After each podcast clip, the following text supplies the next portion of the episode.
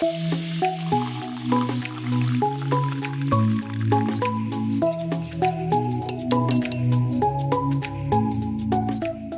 dia, boa tarde, boa noite, pessoal. Estamos de volta com o nosso podcast. Ficamos um tempinho sem gravar, mas essa série ela tá sendo tão boa que a gente teve que voltar a gravar.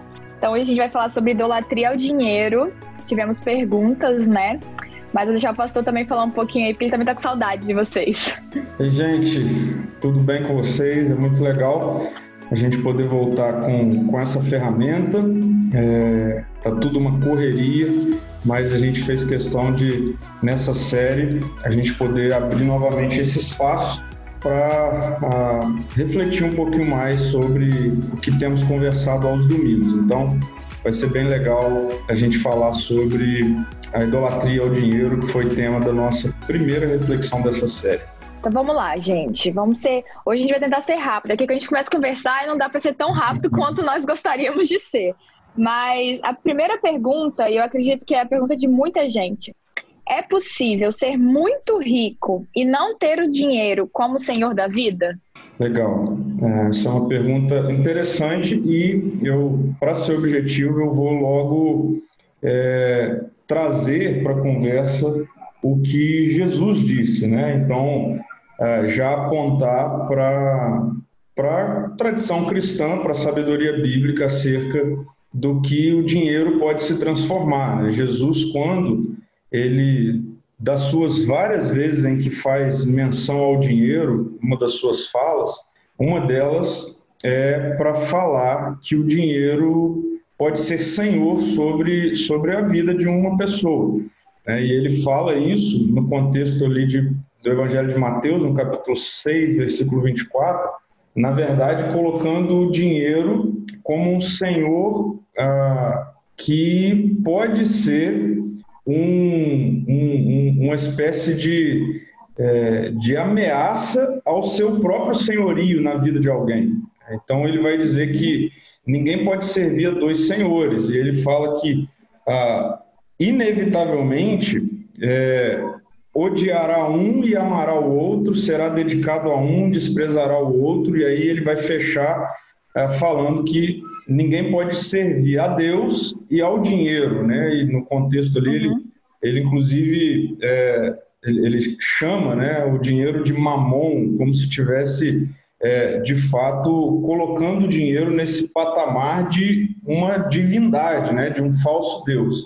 Então, é, esse é um ponto interessante de falar, né? inicialmente. O dinheiro ele, ele tem essa, essa conotação divina, né? mística, no, no sentido de se tornar segurança. Né? Então, quando a gente fala de uma pessoa que tem muito dinheiro, é, é um pulo, é muito rápido para o dinheiro se tornar o seu ponto de segurança. Então, uhum. ainda mais no contexto que a gente vive, nos dias que a gente vive, onde é, tudo, é, ou praticamente tudo, se necessita do dinheiro. Né? Se você quer uh, viajar, se você quer comer algo, se você. Enfim, o dinheiro está relacionado ao cotidiano da vida humana. Então, uh, se uma pessoa tem muito dinheiro, é, rapidamente ele pode se tornar essa é, esse ponto de segurança da vida de alguém. E aí é um engano, né? por isso que Jesus vai confrontar isso dessa forma, porque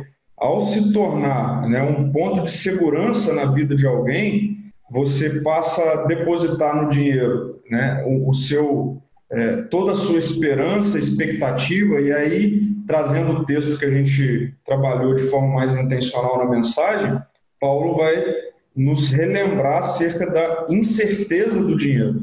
Então, ao mesmo tempo que o dinheiro, ele, ao tê-lo, né, ele pode se tornar esse ponto de segurança, então, ainda mais dependendo do quanto, né, a pergunta aí tem a ver com muito dinheiro, então, se eu olho para a conta e vejo muito dinheiro, facilmente ele pode ser, é, pode trazer essa, essa segurança falsa percepção de segurança. É. Ele traz uma segurança. Né? Então, não é, não é nem uma falsa percepção de segurança. Ele traz uma segurança. Então, em que sentido? Ah, eu tenho muito dinheiro, eu quero comprar tal coisa. Não interessa o valor, eu vou conseguir comprar. Então, a questão não é nem de ser uma falsa segurança, ele é uma segurança real. A questão é que é uma segurança incerta. Uhum. Então, ele é uma segurança, mas ele é uma segurança que de uma hora para outra ela pode, pode não existir mais. Exatamente, ela pode deixar tá. de existir. Então, é, enfim, a história vai mostrar que, que reviravoltas acontecem na economia e faz com que, é, de um dia para o outro, alguém deixe de ser muito rico para perder tudo. Né? Obviamente, uhum. é, é a gente está falando aqui em termos gerais, mas isso acontece. O próprio momento que a gente está vivendo mostra isso. Né? A gente, de uma hora para outra, entrou numa, num furacão com relação à economia, que tem desestabilizado muitas pessoas e etc. Então, é, para responder essa pergunta, vale a pena a gente pensar nisso. Assim, o dinheiro ele tem esse, esse fator poderoso de ser é, um ponto de segurança, mas ele é um ponto de segurança incerto. É isso que a Bíblia uhum. vai mostrar para gente. Ele é incerto. E em contra, contrapartida, é, Deus, né, o Deus revelado no Evangelho, em Jesus, nos mostra esse Deus certo. Ele não é incerto, ele é certo. Ele é um Deus que não ele não é instável, ele não ele não está enfim, ele não está ah, dependente da, das incertezas da vida e enfim. Então é, essa é a grande esse é o grande ponto de comparação aí. Agora, sem dúvida nenhuma, é, quando se tem muito dinheiro, vive sempre nessa, nessa, assim, nessa fronteira entre é, ele ser, se tornar um senhor ou ele continuar sendo um servo. Então, uhum. essa que é a grande, a grande sacada, né? Assim, de uhum. sabedoria, vamos dizer assim. Acho que a grande relação sábia de se lidar com o dinheiro é nessa dinâmica, assim, dele não ser senhor e ele continuar sendo servo. Uhum. É, na Bíblia também fala, pastor, que tem um. Eu não vou saber aonde, né? Você pode até já me ajudar aí. Que é mais fácil, né, um camelo passar pela, pelo buraco da agulha do que um rico entrar no reino dos céus. Uhum. Tem relação com isso? Com essa questão da, do, do dinheiro, dessa linha ser tão tênue, assim, de você né, saber onde que ele passa a ser senhor e aonde que onde você é o senhor sobre ele, no caso? É, a, a Bíblia nos apresenta uma única, um único meio de obtermos salvação. Uhum. Só existe uma via, por isso que é só um caminho, por isso que o caminho é estreito, é, enfim. E essa, esse único meio é Jesus. Então, uhum. a única forma de, é, de eu ser salvo, né, de, isso significa é, de diante de Deus o pecado não mais me acusar, mas eu ter sido redimido, justificado, perdoado, só há uma forma disso acontecer: é pela fé em Jesus. Né? É pela uhum. fé é, no sacrifício de Jesus, na sua ressurreição e no seu senhorio, no seu governo.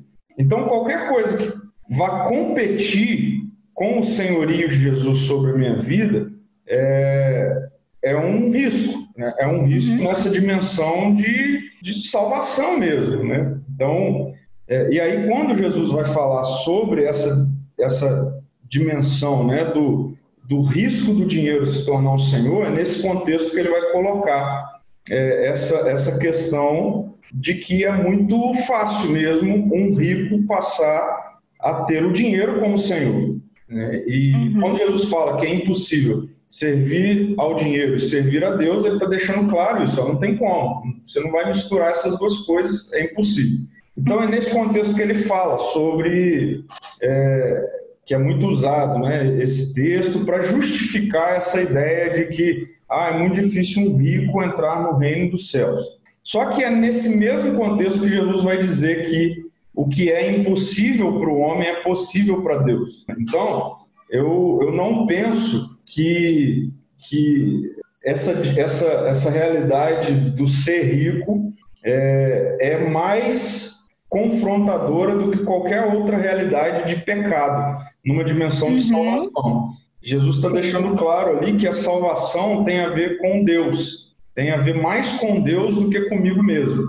Né? Então, eu, eu, eu acredito, né, e, e é fácil a gente ver isso, que o dinheiro realmente ele pode se tornar um senhor rapidamente na vida de alguém, mas o que é impossível para o homem é possível para Deus. O que é impossível para um rico, porque é impossível um camelo passar por um buraco de uma agulha. Então, o que é impossível para um rico é possível para Deus. Agora, obviamente que nessa dimensão de coparticipar daquilo que é possível para Deus, para um rico, ele vai ter alguns desafios, né? como qualquer outra realidade de rebelião tem desafios né? nessa coparticipação da salvação. Quando eu falo coparticipação da salvação, isso envolve a fé. Né? Então, qual é a minha coparticipação na salvação? Fé. Mas fé numa dimensão de agora crer no governo de Jesus sobre a minha vida. Então, quando um rico ele passa a crer em Jesus, certamente é, o evangelho ele vai requerer é, atos de fé né, dessa pessoa que agora passou a crer em Jesus, consequentemente ela é uhum. salva pela fé em Jesus. Mas o evangelho vai confrontar áreas da vida dela. E quando isso se trata de um rico, é, inevitavelmente o evangelho confronta o estilo de vida daquele que antes confiava no dinheiro e tinha no dinheiro o seu senhor e agora uhum. tem Jesus como seu senhor. Né? E aí uhum. vai lidar com desafios do evangelho que passa por mudança de vida, mudança de cosmovisão, mudança de mente mesmo, na maneira como ele lidava antes com o dinheiro e agora ele vai lidar com o dinheiro. Mas tanto que o texto que nós trabalhamos né, de Paulo escrevendo ali a Timóteo, Paulo deixa claro isso, não tem a ver com é, um rico não, não experimentar o reino de Deus ou a salvação. Pelo contrário, Paulo vai falar para Timóteo, né, ele começa com essa, com essa orientação: olha, ensine aos ricos deste mundo. Então, Paulo está falando para Timóteo ensinar os ricos ali da igreja que ele pastoreava e tudo mais. Então, tem os desafios, mas são desafios como qualquer outra realidade né? mas o rico vai ter que lidar com desafios de confrontos que o evangelho vai fazer no estilo de vida dele. Passa uhum. bem por aí. Mas o que é impossível para o homem é possível para Deus. Eu gosto de me apegar a essa fala de Jesus. Sim. Então, de forma assim, respondendo bem direta, sim, você pode ser rico e ter dinheiro e não tê-lo como senhor da sua vida. Mas vão ter dificuldades aí no caminho que você vai ter que lidar com isso. É basicamente isso, de forma bem resumida. Vão ter, vão ter desafios e você vai lidar com esses desafios com fé, com a fé ou a partir da fé em Jesus. Show. Segunda pergunta, pastor, está muito ligado a isso também. Hum. O maior problema é o amor ao dinheiro ou ao que ele pode oferecer? Para mim, é mim, o amor ao dinheiro e o que ele oferece é amor ao dinheiro, porque é um bem, né? No caso, é porque a gente fala como dinheiro, né? O poder de compra, na verdade, talvez é isso, é o poder de compra que você tem, né, em si, ou só você acumular dinheiro? Porque tem pessoas que gostam, que querem ser ricas só por, por acumular, né? Porque tem gente que gosta de guardar, né? Enfim, mas essa foi a pergunta, né? O maior problema é o amor ao dinheiro ou ao que ele pode oferecer? É.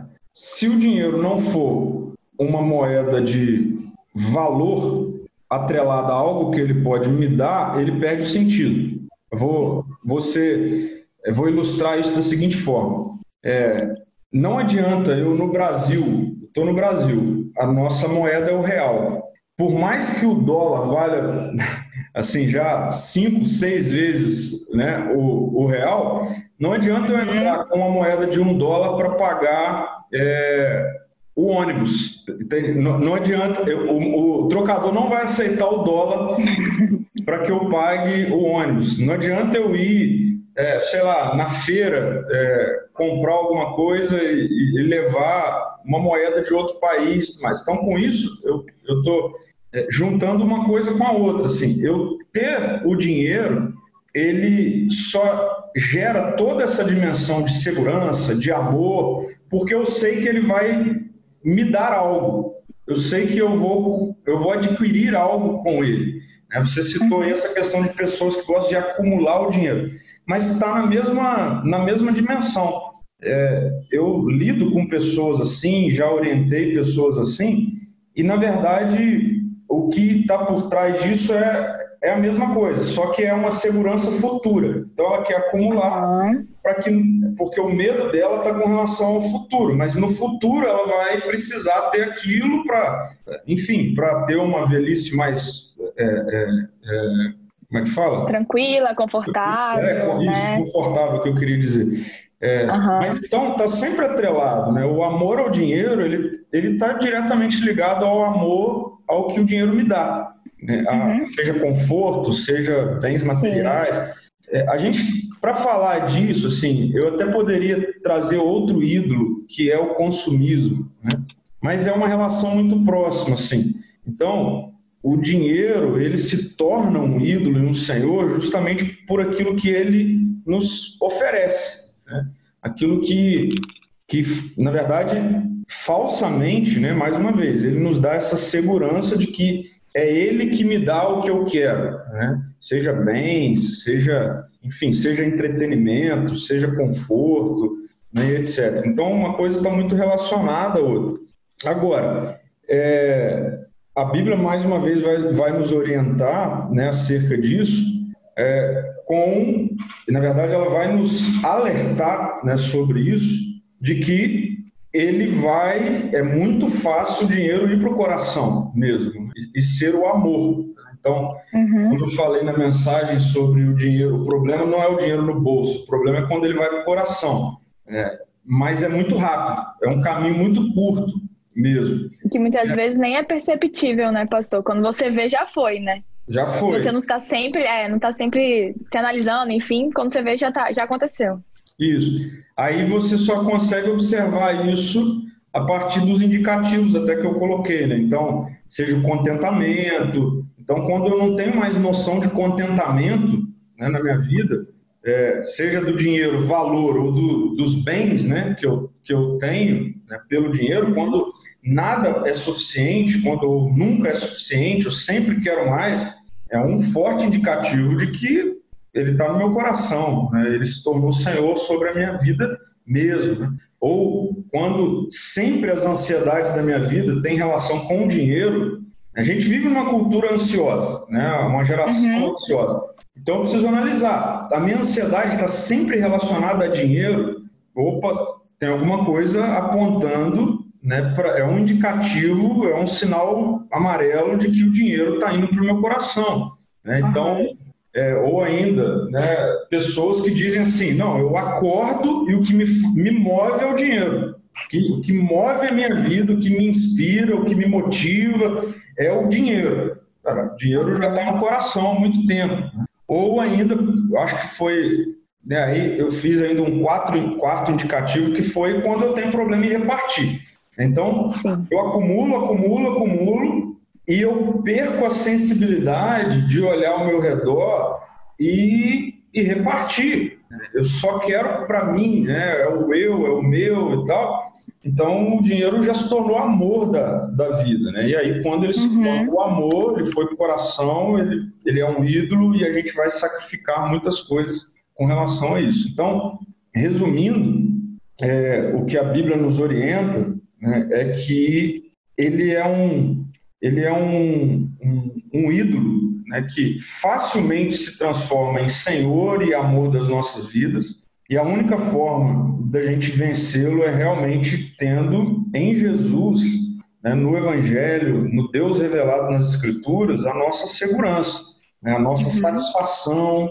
É, e, e, isso se desenvolve né, também nessa dimensão do, do repartir, né? Isso se desenvolve na dimensão de compreender que nós somos os ricos deste mundo. Né? Eu até falei que, que a gente sempre se compara com quem tem mais que a gente. Isso é um impulso natural da gente. Mas se a gente olhar para a realidade do mundo, é, poxa, eu ouvi alguém dizendo é, que quem não sair da pandemia é mais pobre do que quando entrou, não passou pela pandemia.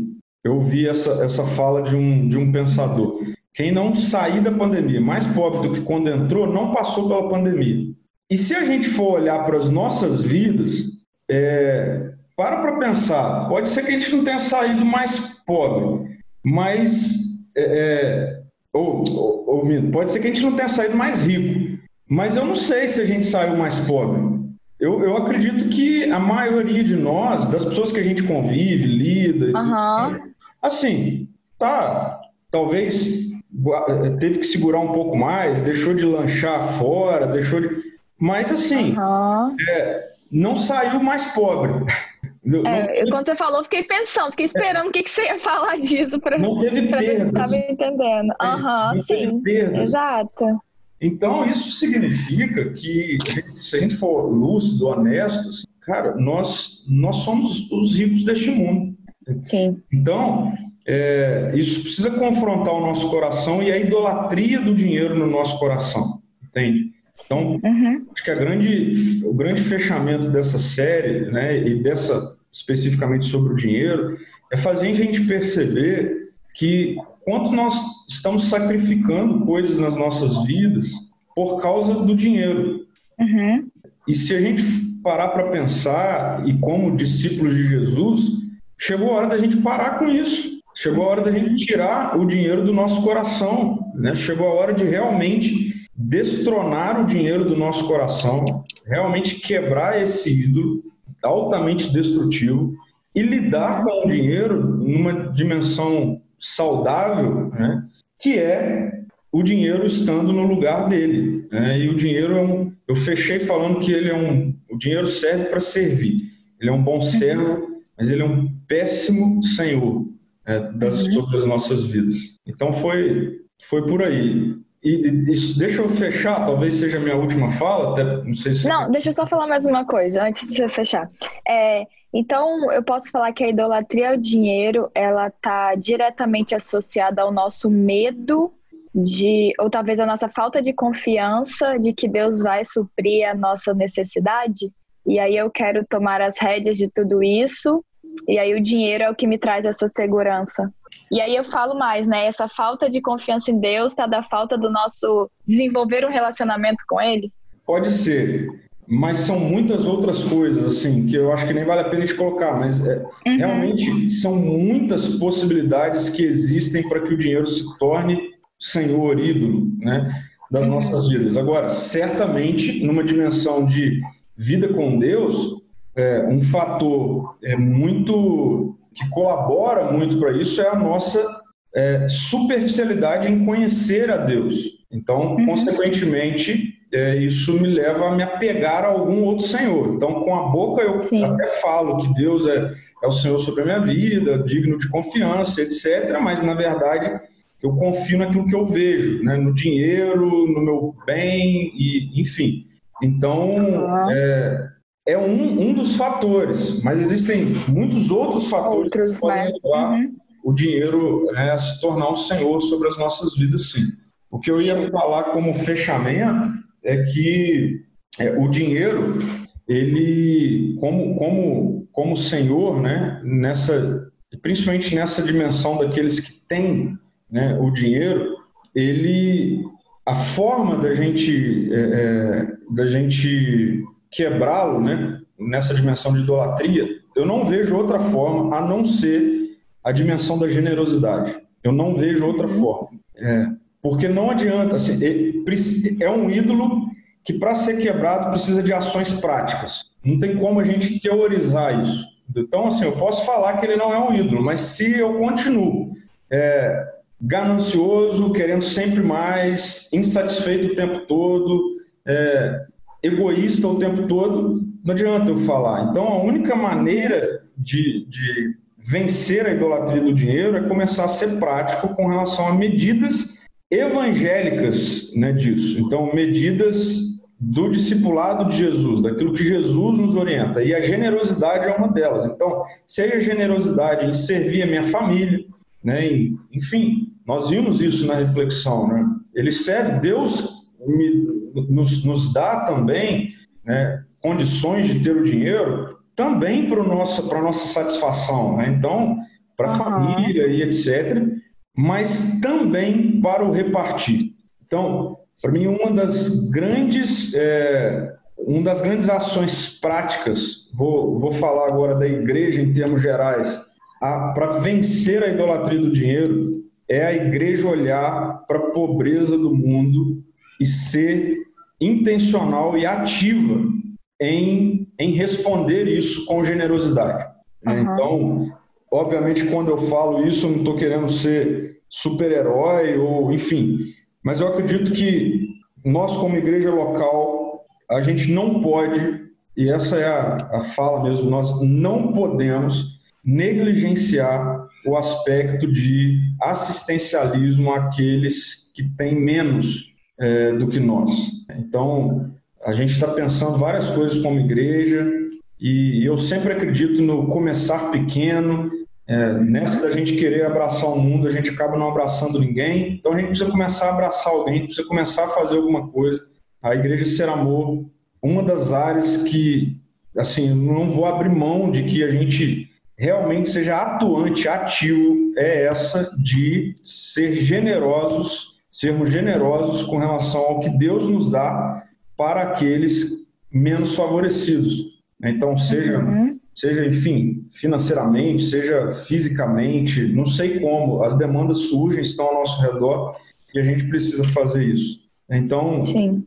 É, acho que é por aí. Porque se não for assim, a gente volta para a primeira pergunta e a, e a resposta é: não vai vencer nunca a idolatria do dinheiro, o dinheiro vai continuar sendo Senhor sobre a sua vida. A única forma dele não ser Senhor é você usá-lo como seu servo. Então, uhum. isso inclui usar para você, mas isso inclui também usar através de você o dinheiro. Então, repartir para outras pessoas.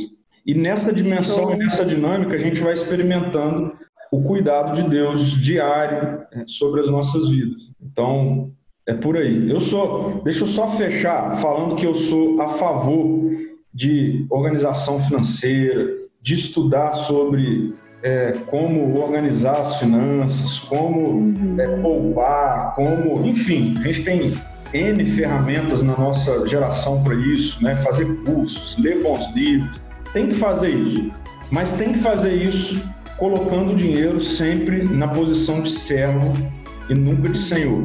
Então, quando isso acontece assim, a gente vai viver uma vida equilibrada com o dinheiro e ao mesmo tempo no reino de Deus, que é o mais importante. Né? Ótimo. Isso aí, gente. A gente encerra o nosso primeiro episódio dessa série, né, sobre idolatria. E eu espero que tenha sido bom para vocês, né? Porque foi bom pra gente aqui conversando. Uhum. E a gente se encontra no próximo episódio, né? Um beijo, um abraço e até o próximo. Muito bom. Beijão para todo mundo. Fiquem com Jesus e tenham nele é o único senhorio sobre a vida de vocês. Tchau, tchau. Amém. Amém.